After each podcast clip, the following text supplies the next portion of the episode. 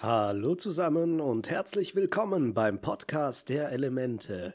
Heute geht es um eine meiner liebsten Episoden aus der zweiten Staffel, denn wir entdecken neben den großen Städten des Erdkönigreichs und dem Krieg mit der Feuernation eine ganze Welt im Verborgenen, in der unser Trio ein Haufen Abenteuer erwartet. Außerdem wird es sehr metaphorisch und wir entdecken eine ganz neue Art des Bändigens. Der Titel der Episode lautet der Sumpf ruft.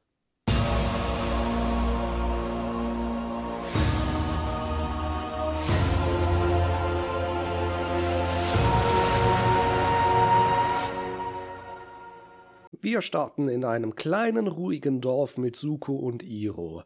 Auf der Karte befindet sich das Dorf hier und der Sumpf aus dem Titel ist direkt nebenan.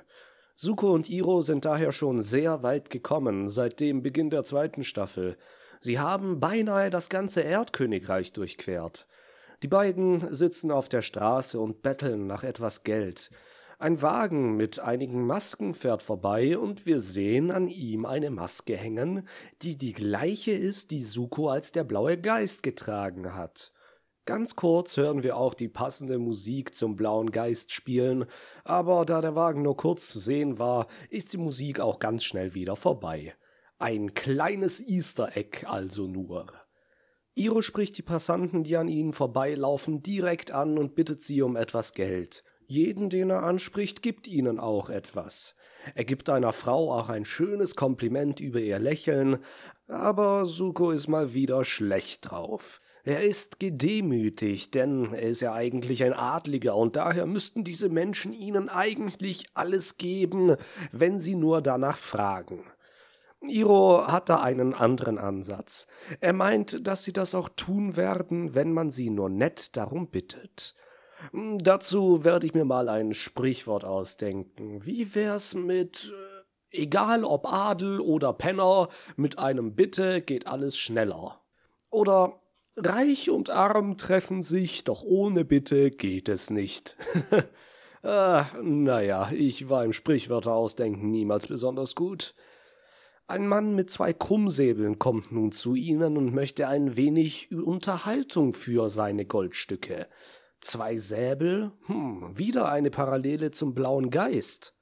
Iro fängt auch sogleich an zu singen. Ein schönes, schräg gestimmtes Volkslied über die Mädchen von Ba Sing Se. Und normalerweise hätte ich das jetzt hier auch eingesungen, aber blöderweise bin ich, während ich dieses Skript geschrieben habe und die Aufnahme hier mache, krank geworden, wie ihr an meiner Stimme bestimmt erkennen könnt.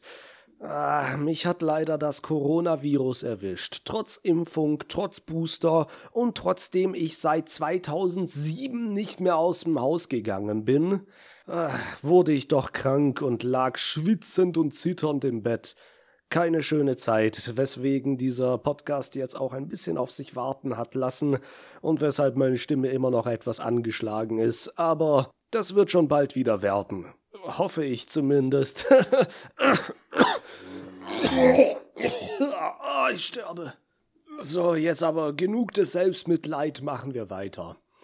Dem Mann mit den Säbeln reicht es also offensichtlich nicht, dass Iro einfach nur singt, und er beginnt mit seinen Schwertern, ihn zum Tanzen zu bringen. Ah, echt ein widerlicher Typ. Iro ist aber dennoch dankbar, dass er ihm dann das Goldstück gegeben hat, aber Suko steht die pure Wut ins Gesicht geschrieben. Währenddessen fliegen Aang, Katara und Sokka mit Appa und Momo über besagten Sumpf. Sie schweigen alle, und Aang sieht herab auf die dichten Baumkronen des Sumpfes. Er scheint irgendwie von der Landschaft unter sich hypnotisiert zu werden. Das Wasser schillert in seinen Augen, und er merkt gar nicht, wie sie mit Appa immer weiter nach unten sinken. Sokka fällt es dann jedoch auf, und er holt Aang aus seiner Trance. Aang sagt, dass er nach Bumis Worten auf die Erde hören soll, und momentan ist es ihm so, als würde der Sumpf nach ihm rufen. Es ist irgendwie eigenartig und alle fünf blicken herab. Appa gibt zuerst seinen Unmut zum Besten und sie entscheiden, den Sumpf hinter sich zu lassen. Aang gibt Appa sein Jip Jip und sie fliegen wieder etwas nach oben, aber dann erscheint hinter ihnen plötzlich ein Tornado. Jo, das kam jetzt einfach so aus dem Nichts. Scheint ein wenig zusammenhangslos, aber der Sumpf ruft und will sie unbedingt bei sich haben.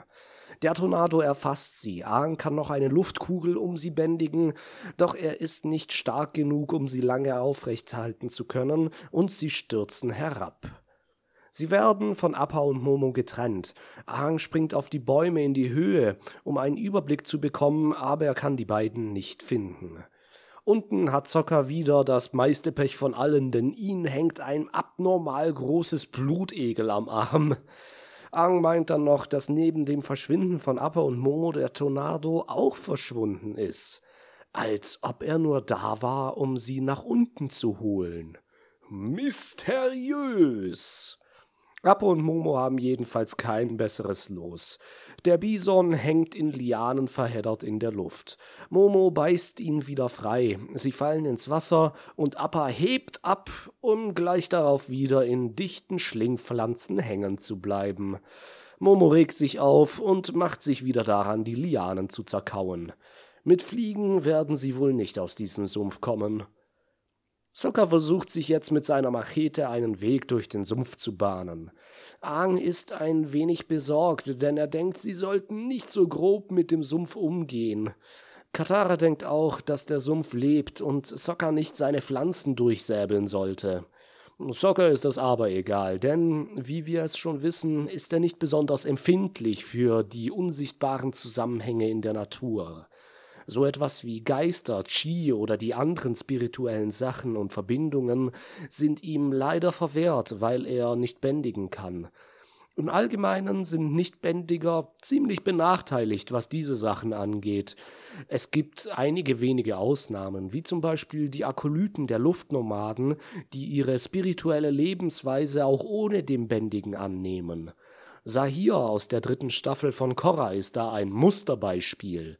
Aber sonst sind alle Nichtbändiger ziemlich abgeschnitten von dem Rest, was wohl auch einer der großen Gründe ist, warum praktisch jede Gesellschaft in die starken Bändiger da oben und die schwachen Bürger da unten aufgeteilt ist. Doch das wird sich ändern, sobald Aang dann die Stadt Republika gründet, wenn er erwachsen ist, und mit ihm dann auch ein Nichtbändiger, nämlich Sokka selbst im Stadtrat sitzt und so auch die Nichtbändiger vertreten werden. Wie sich das alles ausspielt, können wir leider nicht wirklich wissen, denn Zocker und Ahn sind in der Legende von Korra schon lange tot. Doch ihre Arbeit lässt sich vor allem in der ersten Staffel sehr gut ansehen. Falls ich jemals so weit komme mit diesem Podcast, werden wir uns noch ausführlich über die Zeit zwischen Aang und Korra unterhalten. Wenn ihr mich so lange am Laufen halten wollt, könnt ihr diesem Podcast auf Spotify gerne folgen. Auch auf YouTube, wo wir uns auch in den Kommentaren über den ganzen Kram unterhalten können. Würde mich sehr freuen, wenn ihr jeweils ein Abo dalasst, wenn ihr mich mit dem Podcast hier unterstützen wollt. Jedenfalls scheint der Sumpf die drei tatsächlich zu beobachten. Denn wir sehen aus der Position dieses Beobachters etwas zwischen Ranken und Lianen die drei stalken. Oh oh, was könnte das wohl sein? Gibt es hier etwa Sumpfmonster? Naja, wir werden sehen. Appa und Momo sind inzwischen zu Fuß unterwegs und der Große hat keine Lust mehr. Momo stößt in die Bisonpfeife, um ihn wieder auf die Beine zu holen, aber Appa haut ihm mit seinem Schwanz einfach eine auf den Deckel. Tja, wenn Appa nicht will, will er einfach nicht. Es wird jetzt langsam Abend und die drei suchen immer noch nach ihnen. Aber in der Dunkelheit sind sie aufgeschmissen, weshalb sie sich entscheiden, ein Lager aufzuschlagen. Der Sumpf macht ihnen etwas Angst mit stinkendem Gas, äh, das aus dem Wasser aufsteigt, und einem schreienden Vogel, weshalb Stocker sagt, dass sie ein Feuer machen sollten.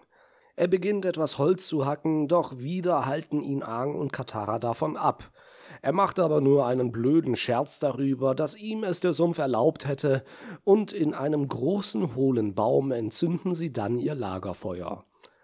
Jedoch auch mit dem Licht fühlen sie sich beobachtet. Ein sehr helles Glühwürmchen enthüllt die vielen Augen, die sie in der Dunkelheit anstarren, und sie kauern sich zusammen. Äh, doch nicht so allein in der Nacht, oder? Appa und Momo haben zuerst auch keine Ruhe, bis ein lautes Brüllen von Appa die ganzen Frösche, Vögel und sonstiges Getier zum Schweigen bringt. Ah, endlich Ruhe. Diese Szene ist ganz besonders, denn obwohl unsere Freunde hier große Angst verspüren, ist das doch ziemlich lustig. Man hätte das Ganze ja auch viel furchteinflößender machen können, indem der Zuschauer genau wie die Charaktere Angst empfinden. Vielleicht mit einem kleinen Jumpscare mit dem hellen Licht, aber nein.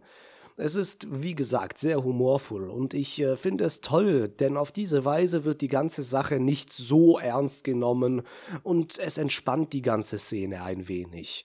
Es ist ja immerhin noch eine Kinderserie und so ein lockerer Umgang mit so einer gruseligen Atmosphäre ist daher sehr passend und gut umgesetzt. Aang, Sokka und Katara sind jetzt eingeschlafen, aber sobald die letzte Glut ihres Feuers erlischt, sehen wir wieder den Beobachter aus dem Sumpf. Langsam winden sich Ranken am Boden entlang und beginnen die drei einzuwickeln, ohne dass sie es zuerst mitbekommen. Und ganz plötzlich werden sie alle in verschiedene Richtungen weggezogen, voneinander getrennt und verschwinden im Sumpf. Alle drei können sich jedoch befreien. Zocker mit seiner Makete, Katara mit messerscharfen Wasserstrahlen und Aang mit seinem Luftbändigen.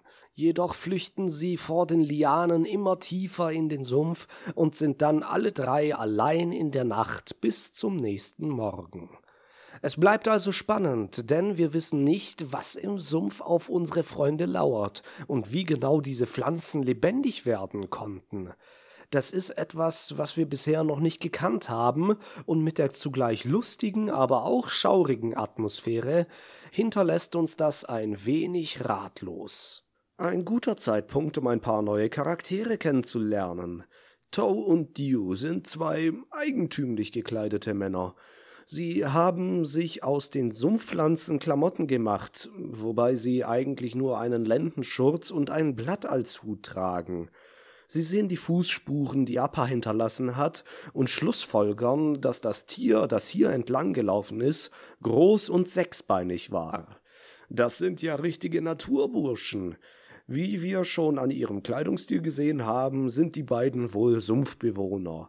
Die Blätter und der Lendenschurz passen einfach dazu, und wenn man hier lebt, muss man sich auch in der Natur auskennen.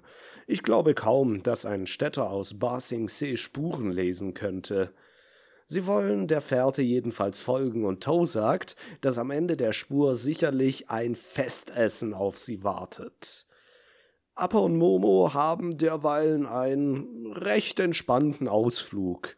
Momo ist zwar fast von einem Krokodil gefressen worden, aber Appa hat ihn gerettet, indem er ein wenig auf dem Tier herumgekaut hat. Sehen wir jetzt mal, was Katara, Sokka und Aang widerfährt. Die drei haben nämlich jeweils eine Art Vision oder Geistererscheinung. Katara sieht ihre Mutter, doch als sie voller Freude zu ihr rennt, merkt sie, dass es doch nur ein Baumstumpf war. Sie bricht dann weinend zusammen. Sokka sieht Yui, wobei er sich zuerst klar macht, dass das nur Einbildung ist und er sich sicher den Kopf gestoßen hat. Sie sagt ihm, dass er sie nicht beschützt hat, und als sie dann kurz verschwindet, erschreckt sie ihn, als sie wieder hinter ihm auftaucht. Doch dann ist auch sie weg und Sokka bleibt alleine zurück.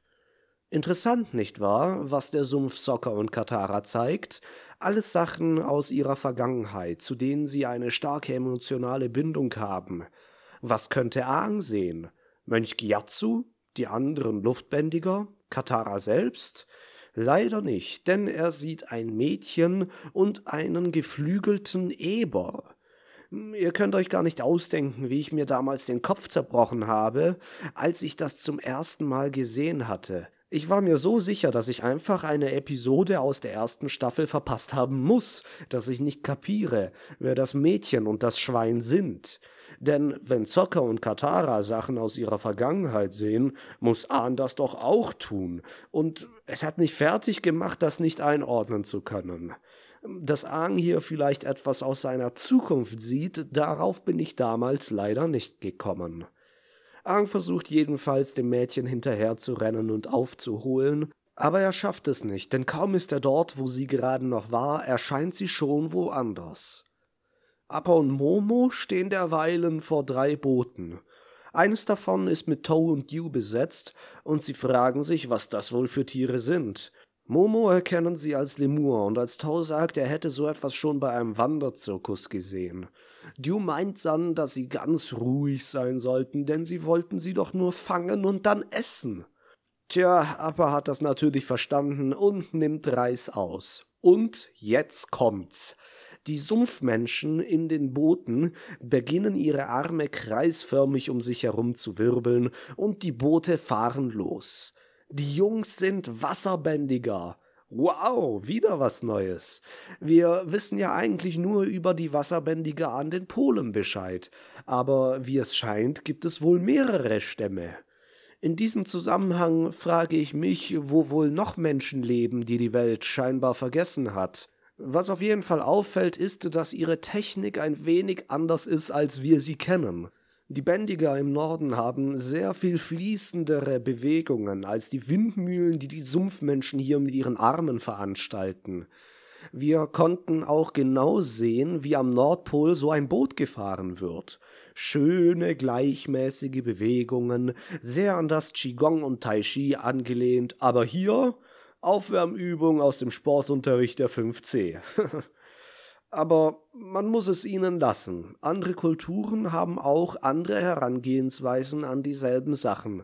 Und wir werden sehen, dass die Sumpfmenschen noch eine ganz besondere Technik drauf haben. Gehen wir aber wieder zu Aang, der immer noch seiner Vision hinterherrennt und dann zufällig mit Katara und Sokka zusammenstößt. Sie tauschen sich kurz aus und jeder erzählt, was er gesehen hat. Sokka erklärt das alles, dass sie Angst hatten und gestresst waren und er deswegen Yui, an die er sowieso sehr viel denkt, und Katara ihre Mutter gesehen haben. Doch das erklärt nicht, dass Mädchen dem Aang hinterher ist. Es muss irgendeinen Grund geben, warum sie alle nun hier aufeinander gestoßen sind, und das hat es auch. Aang bemerkt den riesenhaften Baum, neben dem sie stehen, und nimmt an, dass sie hier in der Mitte des Sumpfes sind, im Zentrum, im Herzen des Ökosystems. Er soll sie hierher geführt haben, schon ganz zu Beginn, als dieser Tornado sie vom Himmel geholt hatte. Sokka ist dem wieder sehr skeptisch gegenüber, denn ein Baum kann doch nicht rufen und hat auch keine Stimme. Aber wie gesagt, Sokka hat als Nichtbändiger einfach keinen guten Draht zu solchen Dingen. Sie können aber nicht lange weiterreden, denn auf einmal erscheint ein Monster vor ihnen. Oh ja, total ohne Vorwarnung erhebt sich ein Riese aus Ranken und Lianen mit einer Maske als Gesicht und greift sie an. Das ist wohl das Geschöpf, das sie zuvor immer beobachtet hat und vielleicht auch derjenige, der sie voneinander getrennt hat. Zuerst wird Zocker geschnappt, der dann aber von Aang wieder befreit wird. Sein Windschnitt trennt den Arm des Monsters ab, jedoch wachsen die Ranken wieder zusammen und ein neuer Arm ist ziemlich schnell wieder an der alten Stelle. Katara macht dem Monster schon mehr zu schaffen, indem sie mit viel Wasser das Ungetüm zum Wanken bringt. Doch sie und Aang werden von den schnellen Schlägen beiseite geworfen. Das Monster lässt sich einen dritten Arm wachsen und ist nun drauf und dran, Sokka in sich hineinzuziehen. Aang verdreht das Ding dann mit einem kleinen Wirbelsturm. Katara vereist die Stelle und Sokka und bricht ihn heraus. Sie dachten damit, wär's getan, aber das Monster holt sich wieder neue Pflanzen aus dem Sumpf. Katara schneidet nun mit ganz vielen Wassersalven blitzschnell eine Ranke nach der anderen durch, und wir können durch die entstandenen Spalte in das Monster hineinsehen. Tatsächlich scheint ein Mensch darin zu sein und das Ding zu steuern. Katara säbelt die Maske entzwei und wird von einer Ranke festgehalten, doch Aang pustet die restlichen Pflanzen von dem Mann im Monster weg, so dass er ohne nichts mehr dasteht. Sie konfrontieren ihn, warum er sie angegriffen hat, wenn er Aang doch hier in den Sumpf gerufen hat. Der Mann, ebenfalls angezogen wie Toe und Dew, meint, er hätte sie nicht hierher gerufen. Sokka klärt die Sache damit, dass er Aang als den Avatar vorstellt, und nun wird dem Mann einiges klar. Er begleitet sie wieder zurück zum großen Baum im Zentrum des Sumpfes.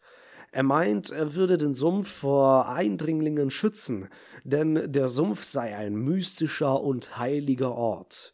Der ganze Sumpf ist genau genommen ein einziges riesiges Lebewesen, nämlich der Baum hier, der sich immer weiter ausbreitet, wieder Wurzeln schlägt und dann weiter wächst. Alles in diesem Sumpf ist miteinander verbunden, und nicht nur hier, sondern der ganzen Welt sind doch alle Lebewesen die Äste des gleichen Baumes. Das äh, ist eine sehr schöne Metapher für ein holistisches Weltbild. Alles ist eins und hängt zusammen, wirkt zusammen und wächst zusammen. Diese Vorstellung wird uns in der Serie noch an anderen Stellen begegnen, und es wird auch sehr wichtig für den letzten Kampf sein, denn im Gegensatz zu dem allgemeinen Denken in der Welt, sag ich mal, scheinen doch sehr viel größere Zusammenhänge zwischen sichtlich getrennten Dingen zu bestehen, als man meinen mag. In unserer Welt ziehen wir ja gerne Grenzen und kategorisieren uns und alles in verschiedene Schubladen, was aus einigen Blickwinkeln sicherlich Sinn ergibt. Denn wo wäre zum Beispiel die Wissenschaft, wenn sie nicht genau zwischen äh, Ziege und Schaf unterscheidern würde? Mal ganz stumpf ausgedrückt. Jedoch vergisst man häufig die größeren Zusammenhänge in der Welt. Wir Menschen haben uns schon recht früh von der Natur gelöst und haben unser eigenes Ding gemacht, bis wir gemerkt haben, dass wir eigentlich ein Teil der Natur sind. Natürlich merkt man so etwas immer zu spät und die Folgen werden gravierend sein. Stichwort Klimawandel und so. Oh, darauf habe ich gar keine Lust. Nee, nee. Aber nicht nur in diesen Punkten haben wir unsere Linien gezogen. Auch in Spiritualität, die hier in Avatar ja Hand in Hand mit Natur, dem Bändigen und dem Leben geht, sind wir einen weiten Weg gekommen. Schon allein die Trennung der Elemente in Avatar sei rein eine Illusion, genauso wie die Zeit. Zeit, ein gutes Stichwort, denn der Sumpf hat Katara und Sokka ja Sachen aus ihrer Vergangenheit gezeigt. Und Aang schlussfolgert nun, dass ihm wohl jemand aus der Zukunft begegnet ist. Dieses Mädchen mit dem geflügelten Eber. Irgendwann wird er sie wohl begegnen. Und wenn wir das jetzt bedenken mit dem Zusammenhang, dass Bumi ihm beigebracht hat, auf die Erde zu hören, so könnte es sein, dass das hier vielleicht möglicherweise die zukünftige Erdbändiger-Lehrerin von Aang sein könnte? Hm, das ist jetzt schon sehr weit vorausgedacht und ein bisschen aus dem Zusammenhang gerissen, aber wir werden sehen, dass diese Vermutung richtig ist. Sokka unterbricht jetzt dieses ganze Gerede. Ist ja alles schön und gut, dass sie sich so gut verstehen und ein bisschen über Mystik und die Welt reden, aber sie müssen immer noch Appa und Momo finden. Aang kommt dann aber eine Idee. Er versucht, das gerade Gelernte direkt anzuwenden und er legt eine Hand auf die Wurzeln des Baumes. Ein Lichtstrahl geht von seiner Hand durch den Sumpf. Er läuft über die Wurzeln, über die Pflanzen und Aang sieht, wie die Sumpfmenschen Appa gerade in einem Netz einfangen. Er und die anderen machen sich schnell auf, um sie zu befreien. Die Sumpfmenschen sind inzwischen wieder auf dem Rückweg und Tow singt ein glückliches Lied, wie er einen großen Fang gemacht hat. Passt ja auch. Dann kommen aber Aang und Katara und greifen die Sumpfmenschen an. Sie bändigen das Wasser und die Luft und Dew fängt dann auch an, das Wasser zu bändigen. Katara ist ganz erstaunt, dass sie einen Wasserbändiger gefunden haben, und sie lassen beide schnell ihre Waffen sinken. Dew ist auch ganz froh, dass sie einen Wasserbändiger gefunden haben und meint, dann müssen sie ja wohl miteinander verwandt sein. Uh, naja, mit einem eigenartigen Blick begutachten Katara und Aang jetzt Dew und denken, es ist wohl besser nicht mit ihm verwandt zu sein. Uh, schon ein bisschen fies. Jetzt kommt auch der alte Mann von vorhin dazu. Wir erfahren, dass er Hu heißt und eigentlich nichts anderes getan hat, als ein paar Leute zu erschrecken und Tranken zu schwingen. Oh ja, ja, so wird's sein. Im Lager der Sumpfmenschen essen dann alle gemeinsam. Hier ist etwas Interessantes, denn wir sehen, wie jemand durch Wasserbändigen in einem Topf umrührt. Aus dem Topf dampft es, und ich frage mich hier, ob er wohl durch das Bändigen das Wasser erhitzt hat. Ich meine, Wasser einfrieren und zu Eis machen geht ja. Ob es wohl auch geht, dass man das Wasser erhitzen kann? Hm, ist eine gute Frage, aber er könnte den Topf genauso gut gerade auch vom Feuer genommen haben. Tau und Yu unterhalten sich jedenfalls mit Zocker und Katara. Sie tauschen sich ein wenig aus, wo sie herkommen, und als Katara ihnen sagt, dass sie vom Südpol kommen und es dort überhaupt keinen Sumpf gibt, sondern nur Eis und Schnee, sind die beiden Sumpfbewohner ziemlich entgeistert. Soccer kommt jetzt auch nochmal zum Thema zurück, dass es an dem Sumpf nichts Mystisches oder Magisches gibt. Die Visionen lassen sich dadurch erklären, dass sie einfach einen riesen Hunger hatten. Warum sollte Soccer denn sonst so eine komische, eklige Fliege fressen? Die ganzen Pflanzen waren von den Wasserbändigern. Und die Sache, wie Aang, Appa und Momo finden konnte, das war so ein Avatar-Ding, das zählt nicht. Aber den Tornado kann er sich nicht erklären. Er dachte zuerst, dass Ho auch den Tornado ausgelöst hat, aber nein, Ho kann nur das Wasser bändigen. Er schlussfolgert dennoch, dass es an dem Sumpf nichts Mystisches gibt und absolut nichts Magisches.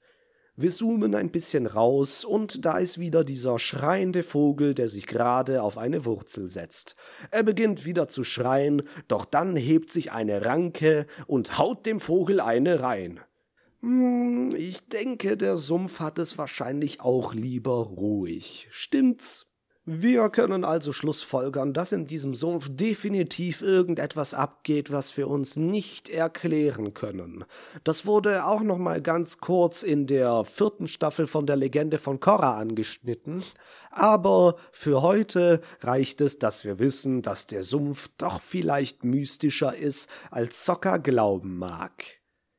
Zum Schluss machen wir noch einen kurzen Schnitt in die Stadt, wo wir angefangen haben, wo Iro und Suko gebettelt haben. Es ist Nacht und der unhöfliche Mann, der zuvor Iro hat tanzen lassen, wird überfallen. Seine beiden Krummsäbel werden ihm abgenommen und er wird in ein paar Kisten geworfen. Und vor ihm steht der blaue Geist. Und genau hier endet diese Episode. Ich möchte mich nochmal dafür entschuldigen, dass ich in dieser Episode von der Stimme her vielleicht nicht so fit gewesen bin, aber der Husten von meiner Corona-Infektion zieht sich immer noch ein bisschen. Ich hoffe, dass der die nächsten fünf bis sechs Wochen endlich mal verstreichen wird. Naja, jedenfalls bedanke ich mich sehr herzlich dafür, dass ihr wieder eingeschaltet habt und ich hoffe, ich kann euch das nächste Mal auch beim Podcast der Elemente wieder dabei haben. Bis dahin wünsche ich euch alles Gute, macht's gut, bis denne.